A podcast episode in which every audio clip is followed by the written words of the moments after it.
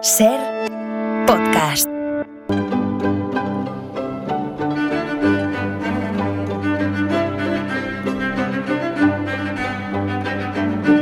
Hola Nieves, buenas tardes. Buenas tardes, Carlas. ¿qué tal? Hoy es miércoles 7 de febrero. El refrán nos dice que cada día tiene su afán, pero podríamos añadir perfectamente, al menos en algunos casos, que cada día tiene también su aniversario.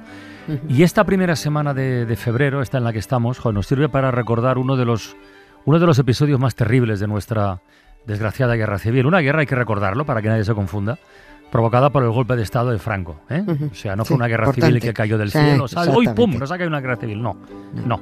Eh, y fueron militares franquistas los que esta semana de febrero en la que nos encontramos, pero de 1937, provocaron una auténtica escabechina en lo que se conoce como la desbandada, pero que muchos precisan como la huía. Por, es que era eso, gente huyendo. Nada, desba- desbandada suena más a un ejército desperdigado, ¿no? Que se retira. Mm. No, no, no. Eran civiles huyendo para, para que no les mataran. Y esa historia, aunque parezca extraño, hay mucha gente que aún no la conoce y está bien que cada año repitamos y machaquemos, Nieves. Sí, señor, hay que, hay que, no hay, nos lo han ocultado tanto tiempo que todavía nos quedan muchos años de, de recordar esto. Y como bien dices, eh, como no sé quién lo dijo, pero las guerras siempre las empieza alguien y la empezaron ellos. O sea, nunca, nunca olvidemos esto bien o por un golpe de Estado. Y es verdad que en, en estos días de febrero a mí me gusta mantener el compromiso de mencionar que estamos en la semana del aniversario de la huía, de la desbandada, de la matanza de miles de civiles en la carretera de Málaga-Almería por militares españoles.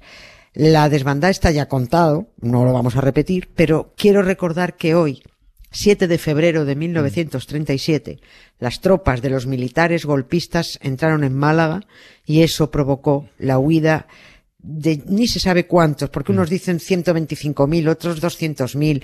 Queipo de Llano, utilizando los micrófonos, se reía de que eran 250.000 los que huían, escapando de- del exterminio que llevaban a cabo los militares de Franco. Insisto también en lo de los militares, fueron militares, los patriotas militares, y, y ese exterminio que llevaron a, a cabo en toda la zona del campo de Gibraltar, en la Sierra de Cádiz, porque es que todos los que venían huyendo de ese horror en la Andalucía occidental se fueron reuniendo en Málaga y junto con los malagueños continuaron su huida hacia Almería.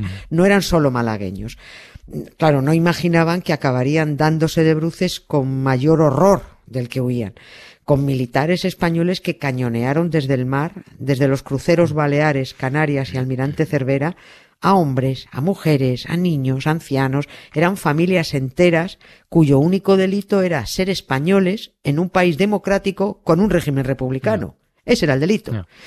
Hoy, hoy ha partido desde Málaga, como cada año desde hace ocho, Sí, la marcha, marcha, ¿no? Sí. la marcha de la desbandada que recorrerá andando en once etapas el mismo camino de muerte que emprendieron hace hoy 87 años Mm. aquellos españoles que huían del, del horror. A lo mejor este año tampoco hay nadie recibiéndoles en Almería, como es, como es costumbre.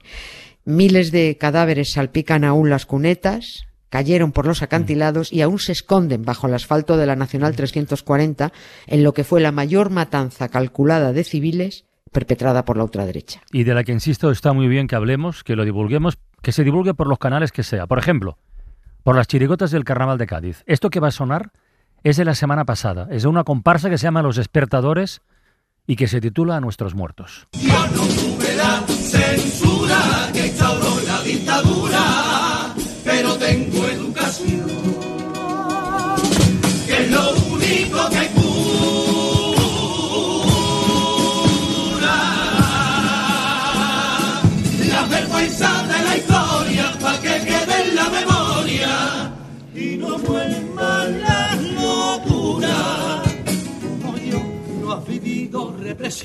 la congoja y el temor, pero a pecho descubierto. Sin decencia ni perdón y con aire superior, lo defiende como si fuera espejo.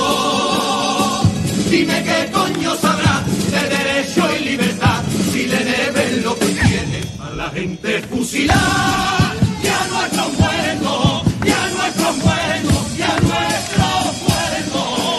Porque todos los canales son buenos para explicar la Uf, historia. Y este sí. también. Y este Ya también. lo creo, ya lo creo. Oye, Sí. Nieves, sabemos entonces que la primera etapa de esta octava marcha de la desbandada ha concluido en, en Torre del Mar, donde, por Sí. cierto, detalle importante, historia importante, el farero, el farero de Torre del Mar pagó muy caro la ayuda que prestó a la gente que, que se escapaba, Sí, a la gente que joder, huía. Muy famoso, el farero de Torre del Mar. Es precisamente uno de los dos hombres eh, que yo quería recordar hoy, en este aniversario de la matanza. El otro, eh, de muy distinto signo, es un asesino, pero hay que conocerlo. Mm. Ese se llamaba Gonzalo Aguilera Munro. El, el lunes hablábamos de un personaje despreciable, el doctor Antonio Vallejo, Vallejo Nájera, Nájera, sí, sí. sí, el Menguel español, y hoy vamos a, a otro para que tampoco caiga en el olvido. Fue un tipo conocidísimo en su momento, del que hay muchos eh, datos. Paul Preston se ha ocupado mucho de él, pero como ocurre con Vallejo Nájera, de lo que no se habla no existe y, y- y de eso se aprovechan siempre. Eh, personajes a quienes el silencio los, los blanquea. Entonces hay veces que presumes de un apellido cuando yo me lo hubiera cambiado, pero por eso hay que conocerlos. Yo entiendo que para las familias es muy incómodo, puede que no tanto porque lamenten los crímenes del abuelito, que lo mismo no lo lamentan nada, sino porque se habla de cosas que prefieren que no se sepa, pero por ahí no se van a escapar, desde luego. Venga, pero entonces, ¿por cuál de los dos quieres empezar? ¿Por, por el asesino o por el farero? Por el farero. Venga. Vamos a empezar por la parte bonita. vale. No es que haya mucho que contar, salvo que hizo lo que hubiera hecho cualquier persona con corazón. Apagar el faro Mm, claro. para que los militares que disparaban desde el mar no pudieran ver a las familias que huían y no pudieran apuntar. El farero se llamaba Anselmo Vilar, era gallego, de Castro de Rey, de Lugo, era joven, pero no hay datos sobre su edad concreta. La orden era que tenían los fareros era mantener los faros encendidos, pero el farero de Torre del Mar decidió apagar el suyo en las madrugadas del 6 y el 7 de febrero para que los cruceros que se iban a situar a lo largo de los 7 kilómetros eh, de ámbito que tenía la luz del faro no pudieran ver la columna de civiles. El faro de Torre del Mar, que aún se conserva, aún, aunque no, aunque no tenga uso, al estar sin luz dejó a oscuras el tramo entre Almayate y Caleta de Vélez y los militares golpistas no pudieron disparar. Tuvieron que moverse hacia el este, avanzar, donde el faro de Torrox, que se mantuvo encendido, alumbró el cañoneo de los militares las siguientes madrugadas. El farero de Torre del Mar, Anselmo Vilar, fue fusilado por los franquistas en Vélez Málaga dos días después de su osadía. Por ahí van, ya se ve la gente. Vienen por la carretera. Huyen de las bombas y la muerte. Buscan pan, aguilla y candela. Y en la otra garrailla el futuro de la familia. Llevan varios días divisando Almería por detrás de la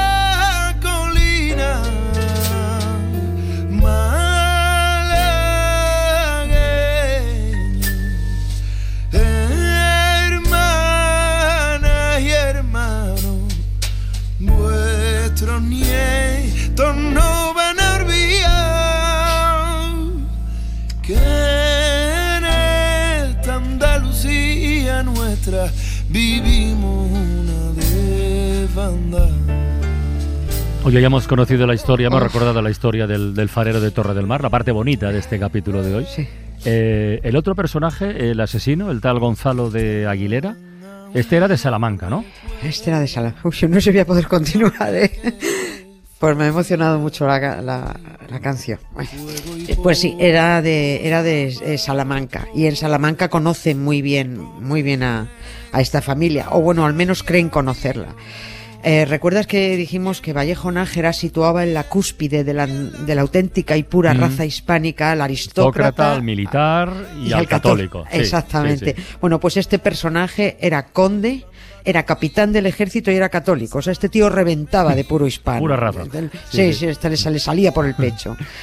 Gonzalo de Aguilera Munro, un décimo conde de Alba de Yeltes, monárquico enfermizo, amigo de Alfonso XIII, implicado en el golpe de Estado para conseguir el regreso de la monarquía, era un tipo muy leído, muy malo, y hablaba varios, hablaba varios idiomas. Hay algún blanqueador por ahí que se esmera en decir que, hombre, buena persona no era, es verdad, pero había que entenderlo, a él y a sus ideales, porque era un señorito de su tiempo. Eh, conde, terra- el presentismo, ya sabes. eh, Era conde, era terrateniente, era fascista. que tampoco hace falta quedarse solo con sus asesinatos, sus fanatismos o sus chulerías, que también hizo otras cosas. No. Entonces estamos como, como con Hitler, que como amaba a los perros y era vegetariano, a lo mejor no, a lo mejor no era tan mal. Franco con los pantanos, igual. Sí, sí. pues ya sabemos que los asesinos también quieren a sus perros y quieren a sus hijos. Pero con, con este fascista de Gonzalo Aguilera basta escuchar lo que decía, por ejemplo, cuando triunfó el golpe. El gran error que han cometido los franquistas al empezar la guerra ha sido no fusilar de entrada a todos los limpiabotas. Un individuo que se arrodilla en el café o en plena calle a limpiarte los zapatos está predestinado a ser comunista. Entonces, ¿por qué no matarlo de una vez y librarse de esa amenaza?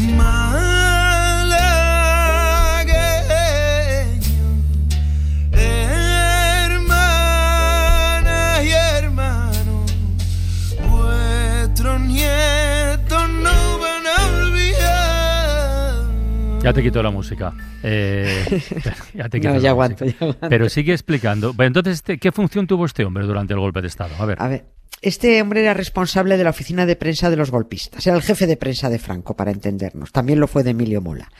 Por eso Paul Preston da muchas referencias suyas en su libro Idealistas Mm. bajo las balas, corresponsales extranjeros en la guerra de España.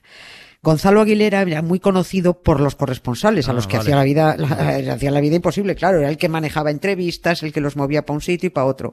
Y los corresponsales destacan de este tipo un fascismo de lo más fanático, o sea, era un exaltado peligroso.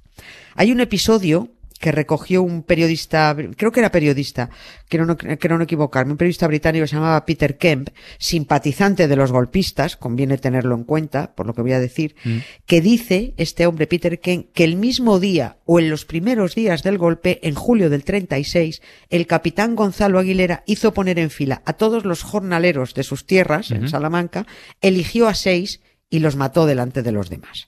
Esa era la, pues, la táctica que se empleaba, que, que con la que, que era la, la norma que se, puso, se pusieron los golpistas, que era aterrorizar y paralizar. Tú entras, matas y paralizas del terror. Hay quien dice que esto no está demostrado y que solo es un bulo que propagó el propio Gonzalo Aguilera para darse fama. Bueno, pues vale, no sé yo qué decirte, me en, da igual. En cualquier caso, Nieves, ¿qué fue de este hombre? Decir, yo nunca había oído hablar de él. Es, el- Es- es la primera vez que, que el- que oigo que, es- que le- se le menciona. Claro, es que eh, es el encubrimiento de los asesinos. Hay cientos como él. Voy a dejar para el final el último detalle que nos dice quién fue este, este tiparrago que no tiene otro nombre. Antes quiero reproducir parte de sus declaraciones en una entrevista que salió en el Washington Times en mayo de 1937 y que tuvo repercusión hasta en el Capitolio estadounidense porque se metió con el presidente de Estados Unidos. Dijo que ese tipo Roosevelt es un rojo tremendo. ¿Eh?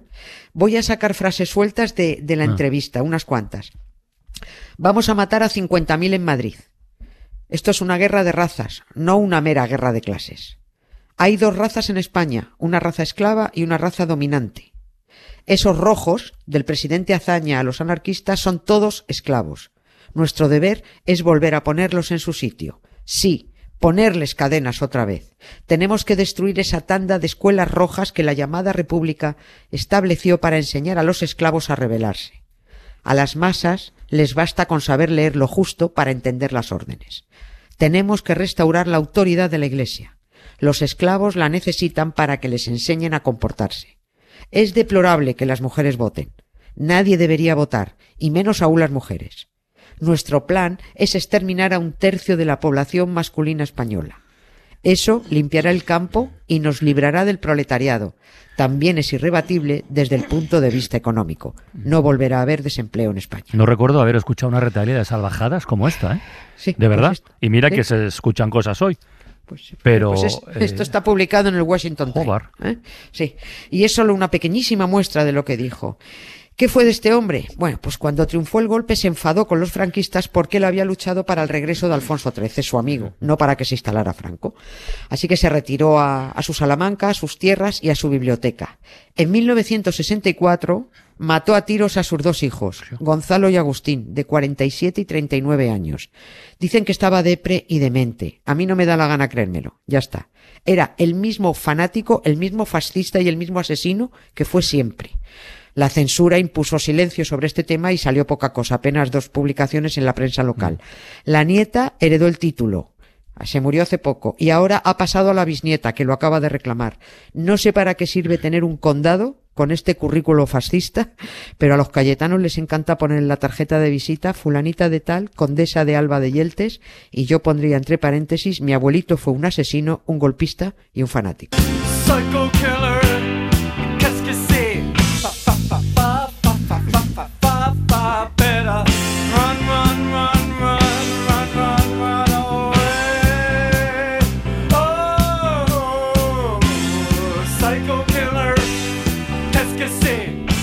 Te voy a anunciar una cosa, Nieves, a ti y al resto de los oyentes de la ventana. Mañana la cadena SER ¿Sí? aportará novedades relacionadas con la, con la desbandada y relacionadas directamente con algunos de los militares franquistas responsables de aquella, de aquella matanza. No puedo decir más porque hasta mañana no lo contaremos, Ah, pero lo dejamos, lo dejamos consignado aquí.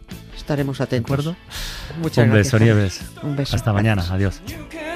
Para no perderte ningún episodio, síguenos en la aplicación o la web de la SER, Podium Podcast o tu plataforma de audio favorita.